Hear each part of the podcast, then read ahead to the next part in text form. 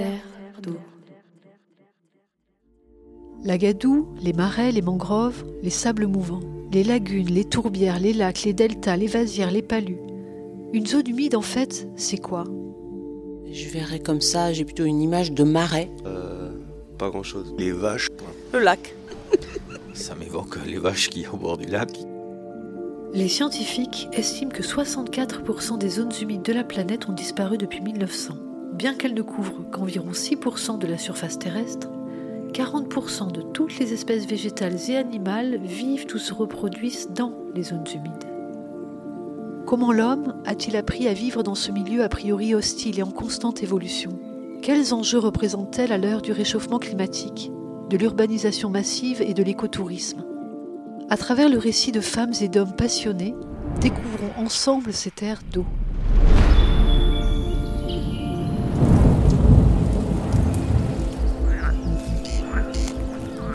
Les loutres sont restées très très longtemps absentes et maintenant elles reviennent. On aimait beaucoup d'autres pays. Narandis sera-t-il la capitale du pétrole français? Donc c'était une forêt humide. Pays des Landes. Elle est devenue forêt. que c'est un territoire a été longtemps considéré comme désolé, sablonneux. À la découverte d'une région des Landes. dans les mortels marécages de la mélancolie. des marais. C'est elle qui l'a tué. Vous a permis de squatter mon marais Bonjour à tous. Aujourd'hui, nous vous proposons un épisode un peu hors format de Terre d'eau que vous pourrez réécouter au coin du feu pendant les fêtes de Noël. C'est en effet sous la forme d'un récit que Christian Hernando Rena, historien, ancien maire de Parentis-en-Born, relate avec la passion communicative qui le caractérise un tronçon de l'histoire de notre région, celle de la résistance, avec comme fil rouge le renflouage d'un engin qui aurait pu faire basculer l'issue de la Seconde Guerre mondiale, le Dornier 24. Nous sommes le dimanche 20 septembre 81. Un hydravion allemand, un Dornier 24 de la dernière guerre, a été renfloué sur l'ancienne base Latécoère à Biscarrosse. Un homme regarde cette épave, Heinrich Reif, son pilote. La dernière fois qu'il était monté à bord de cet appareil, c'était le 20 août 44.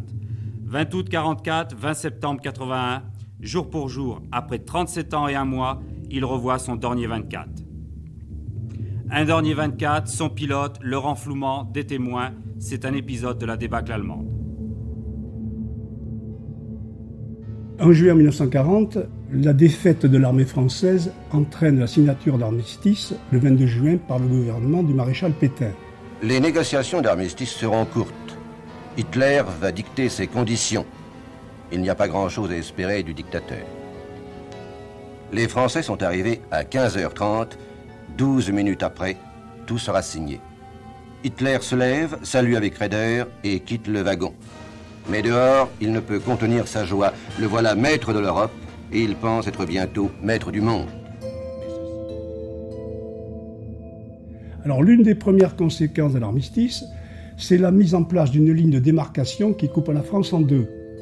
Il y a une zone occupée qui comprend le nord du pays et le littoral atlantique, et une zone dite libre à l'intérieur. Effectivement, le littoral atlantique est un enjeu stratégique important pour les Allemands dans leur lutte sous-marine contre les Anglais. Biscarrosse est donc située dans la zone occupée. Et même en 1941, elle sera intégrée dans la zone côtière interdite qui, de Dunkerque à Hendaye, doit faciliter la défense côtière et la construction du mur de l'Atlantique. On connaît bien le mur de l'Atlantique dans les Landes. C'est un ensemble de fortifications côtières avec des blocos, des casemates, en fait un système défensif destiné à empêcher tout débarquement d'envergure par les Britanniques et leurs alliés. Donc, en 1940, la base aéronavale de Biscarrosse passe au service de l'occupant. Les deux sites, l'Atecoer et les Jourtiquets, sont occupés dès l'arrivée des troupes allemandes à. Au début, il s'agit d'une unité SS blindée qui ne s'intéresse guère au matériel aéronautique contenu dans les hangars, à l'exception des bateaux et du carburant. Jusqu'à la fin de l'année 1940, les deux bases servent essentiellement de garages pour les véhicules automobiles et de logement pour la troupe. Puis à partir de 1941, les Allemands décident d'utiliser la base des ourtiquets pour leurs hydravions, dont la mission est la reconnaissance et la surveillance côtière. Ils apportent également un soutien logistique en ravitaillant les sous-marins qui livrent la bataille de l'Atlantique, en torpillant les navires commerciaux qui ravitaillent le Royaume-Uni complètement isolé et dépendant de l'extérieur pour sa survie. Dès lors, c'est la Luftwaffe, l'armée de l'air, qui remplace les unités blindées. La base Latécoère est destinée à la maintenance pour effectuer les révisions et les réparations. Et les Allemands ont trouvé aux Urtiquets une base déjà bien équipée avec un terre-plein d'allées prolongé par un plein incliné aboutissant au lac, avec des hangars métalliques d'environ 1000 m2 et un très grand hangar en béton de 7500 m2 encore inachevé en 1940. Et puis, une aérogare, un grand hôtel, ainsi que des baraquements servant de bureaux. En fait, tous les équipements de l'hydrobase d'avant-guerre. Le lac de Biscarros reçoit donc dès 1941 des hydravions appartenant à différents groupes de reconnaissance avec des Dornier 18, des Blom Unvos 138 et des Arado 196. De 1941 à 1943, les Allemands effectuent d'importants travaux, l'achèvement du grand hangar, l'extension du terre-plein d'allées qui va atteindre 22 000 m2 et l'implantation sur les berges d'emplacements pour des canons de DCA de 20 et 40 mm. En mai 1943, la troisième escadrille du 406e groupe aérien côtier est basée à Biscarros. Elle dispose de 5 hydravions Lomonvos 138, les trimoteurs chargés de la reconnaissance aérienne. Puis arrivent des renforts. 4 hydravions hexamoteurs, 6 moteurs, Lomonvos 222 Viking, et par souci de simplification, on parlera d'hydravions géants ou de B et V222 Viking pour évoquer ces hydravions. Ce sont des appareils géants de 46 mètres d'envergure, pesant 45 tonnes. Ils sont utilisés pour la reconnaissance aérienne lointaine et repèrent les convois ennemis grâce à leurs puissants radars pour indiquer leur position aux sous-marins de la Kriegsmarine. Leur rayon d'action est considérable, 7000 km. Alors, au sein de la base, un homme va jouer un rôle important durant toute la période 1940-44. Il s'agit de Roger Tronche, l'ingénieur-chef de la base Latécoère.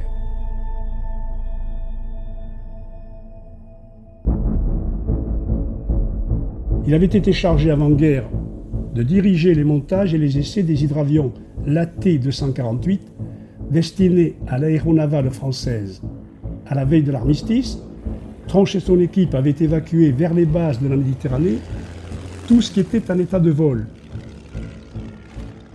Mais à l'arrivée des Allemands, il restait encore un important matériel comprenant des hydravions en cours de montage, des équipements radio, des appareils de navigation et de l'armement.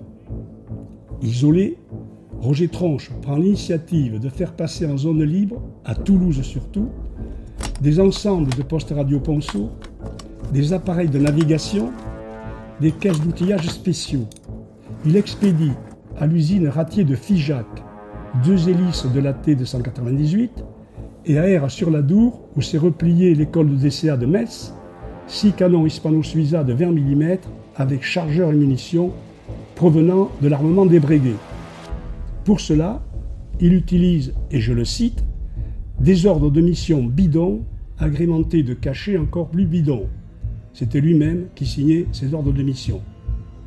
Ce sont là les premiers actes de résistance individuelle de Roger Tronche.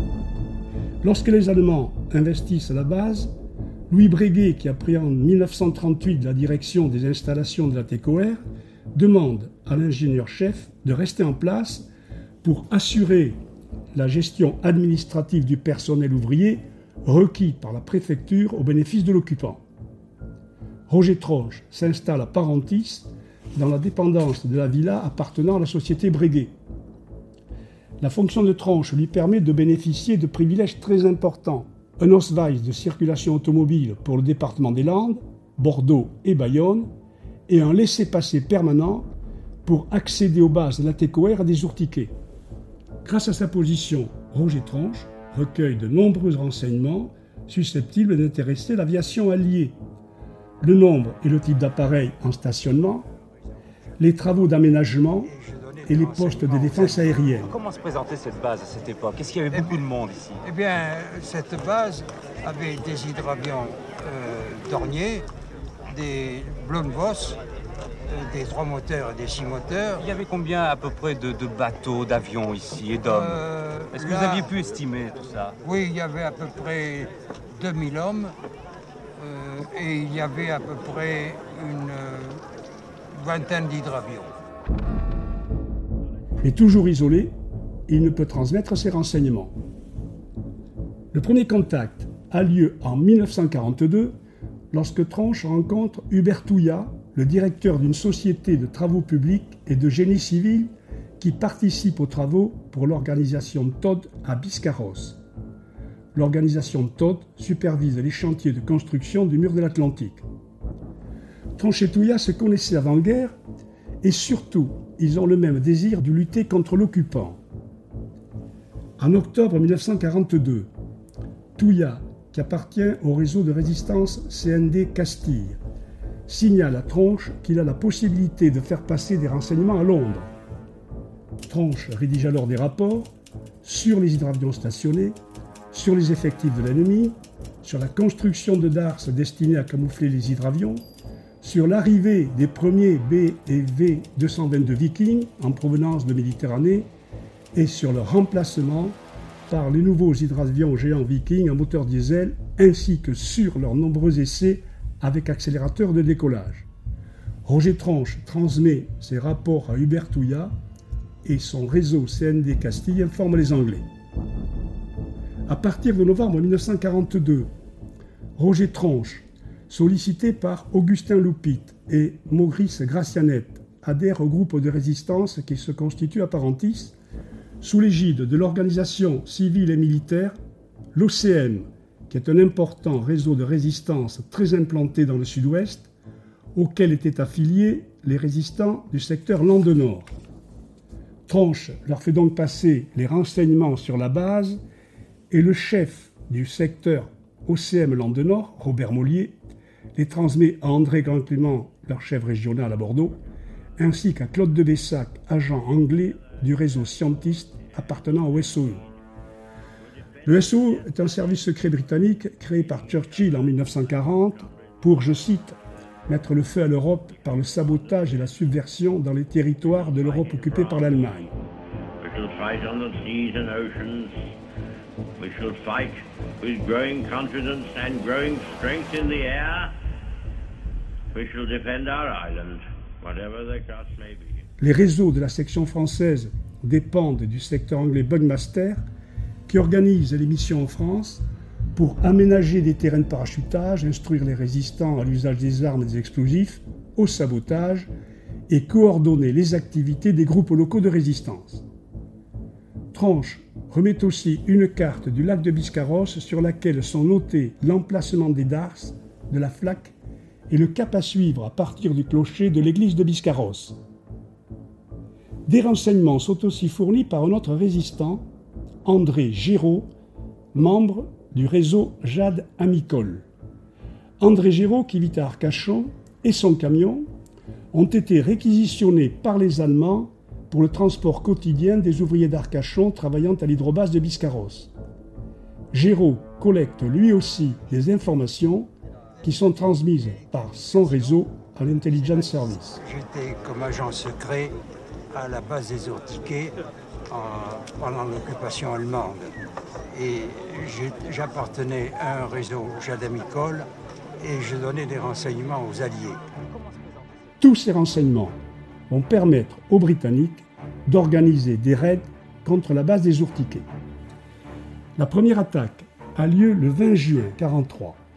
Ce jour-là, quatre mosquitos à long rayon d'action décollent de leur base à Prédenac en Cornouailles, à l'extrême sud-ouest de la Grande-Bretagne. Ils savent, grâce à la résistance, que plusieurs hydravions géants sont présents sur la base. Ils volent à basse altitude à une vitesse d'environ 400 km/h, contournent la Bretagne et mettent cap au sud. À 22h12, les mosquitos arrivant à proximité du lac aperçoivent un hydravion allemand Blumenfuss 138 qui vient de décoller de la base des Biscarros.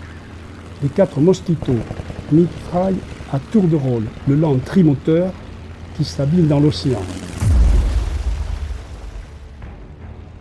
Puis les quatre avions se remettent en formation et divisés en deux groupes passent à l'attaque des trois hydravions en arrêt près des hangars.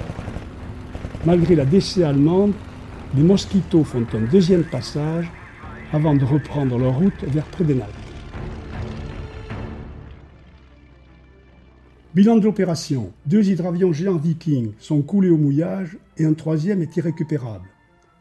Du côté britannique, deux mosquitos ont été endommagés, mais ils réussissent à regagner leur base. Mission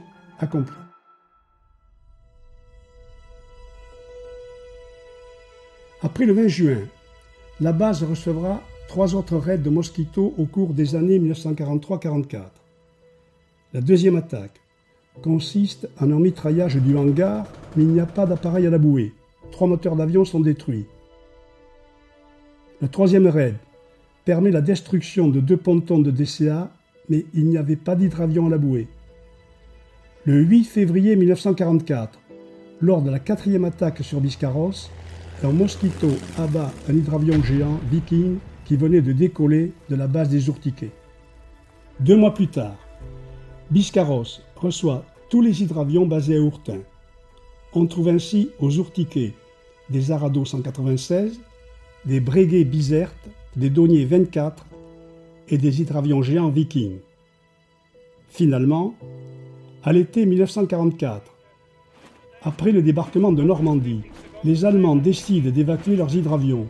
Le 16 août, trois Vikings partent définitivement pour la Norvège, les autres rallient le lac de Constance. L'opération s'est déroulée de nuit, à l'insu des escadrilles anglo-américaines, et les appareils décollent tous feux éteints à 5 minutes d'intervalle dans le silence radio le plus complet. Cette évacuation est toutefois marquée par un accident entre deux dorniers qui se télescopent au décollage. Les deux appareils sont ensuite coulés par les occupants qui ne souhaitaient pas les laisser aux mains des Alliés. Les Allemands quittent définitivement la base le 23 août 1944 en pratiquant la politique de la terre brûlée.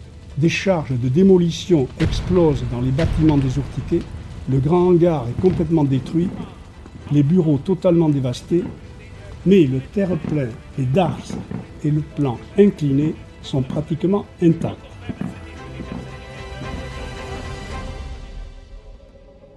Voici en photo au bord du lac de Biscarros la base des Ourtiquets où se trouvaient les Allemands. Sur ces photos qui datent de 1946-48, seul manque entre les deux bâtiments un immense hangar détruit par les Allemands au moment de l'évacuation. Aujourd'hui, cette base appartient au centre des des Landes. Euh, monsieur Giraud, à quoi, à quoi correspond cette carte hein bah, Cette carte correspond à la base des Urtiquets de Biscarros, avec, euh, avec, le système d'éclairage, le balisage et euh, l'essence d'atterrissage. De gros travaux de déblaiement et de reconstruction, faisant suite au déminage, seront menés par des réservistes biscarrossés aidés par une trentaine prisonniers allemands. La base des Ourtiquets redeviendra jusqu'en 1958 le lieu de départ et d'arrivée d'hydravions civils. Accomplissant sa première liaison officielle, l'hydravion Laté 631 d'Air France a joint en 1h41 les bords de l'étang de Biscarrosse aux rives du lac Léman. Propulsé par six moteurs de 1600 chevaux, ce puissant appareil peut transporter 46 passagers à une vitesse de croisière de 320 km/h sur une distance de plus de 4000 km. Innovation, record curieux, l'hydravion pour la première fois accomplit une liaison uniquement terrestre. Course d'essai car c'est à la ligne transocéanique des Antilles que ce bel appareil sera affecté.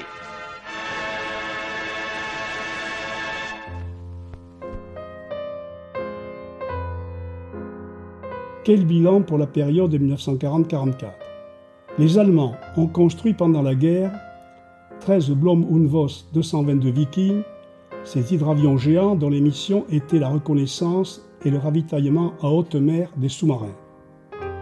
Sur les six coulés par les Alliés, quatre l'ont été à Biscarrosse par l'aviation anglaise grâce aux renseignements fournis par la résistance française. En fait, comme l'indique Claude Fouché dans un article de novembre 1996, Biscarrosse est devenu le cimetière des hydravions géants de la Luftwaffe. Dimanche matin 20 septembre, il est environ 10h30. Après diverses manœuvres de désensablage, on parvient à sortir hors de l'eau cette carcasse de Dornier 24. Son immatriculation est encore bien lisible, WNR 1007. De cette époque, il ne reste que quatre exemplaires de Dornier 24, deux ici à Biscarrosse, un à Madrid et un en Allemagne. Ainsi, dans une partie d'un hangar de la TCOR prend forme petit à petit un musée. Le but est la fierté de ses bénévoles. Un musée qu'il voudrait bien sûr plus grand, quoi de plus normal, compte tenu de l'engouement, du travail et des résultats obtenus. Sans oublier qu'il reste encore, au fond du lac de Biscarrosse, des épaves et autres témoignages de cette période d'occupation allemande.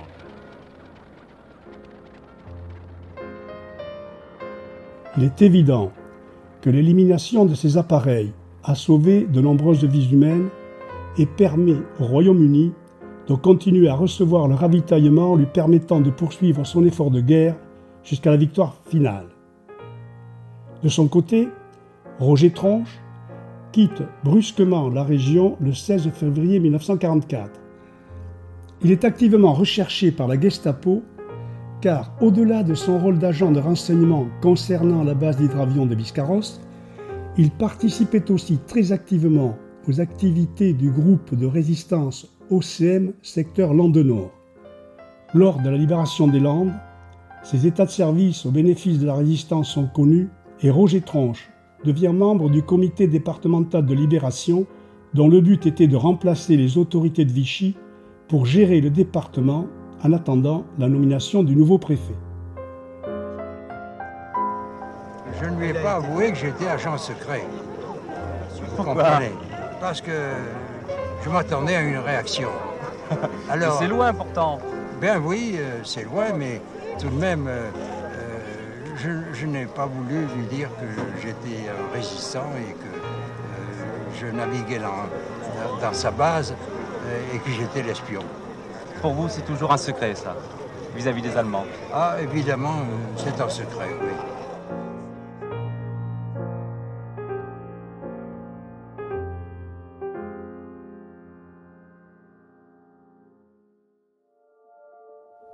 L'histoire est parsemée de secrets et de révélations, oui.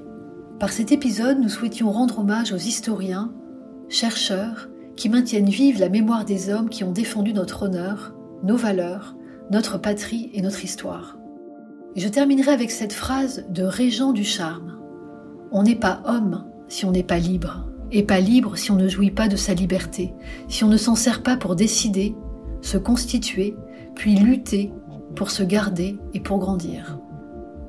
Nous vous souhaitons de très belles fêtes et nous vous retrouverons en 2024 avec un des derniers épisodes de cette première saison de Terre d'eau. J'en profite pour d'ores et déjà vous inviter à l'inauguration de nos locaux, 86B avenue du Lac à Parentis-en-Borne, à partir de 18h le 2 février 2024, journée internationale des zones humides. Encore une fois, merci à toutes et à tous pour votre écoute, votre soutien. Belle fête de fin d'année. Terre une production Zuxo avec à la technique et musique Théo Forstendischer, au montage Hugues Malo et à la réalisation Lorraine Carpentier.